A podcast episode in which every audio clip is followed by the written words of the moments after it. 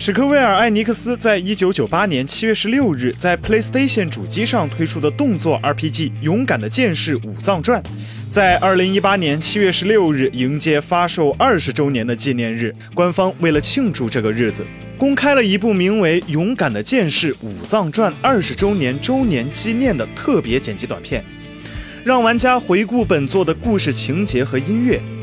以 3D 画面构成的动作 RPG《勇敢的剑士武藏传》，由吉本洋一担任总监，平田裕介担任制作人，还有野村哲也担任主要角色设计的本作，以绝佳的动作性、优秀的手感，融合角色扮演的成长要素以及不俗的难度著称。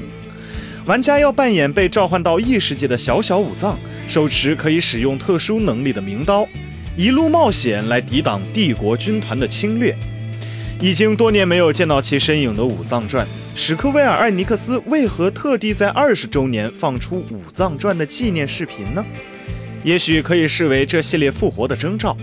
对于本作有爱的粉丝，不妨持续关注后续的报道。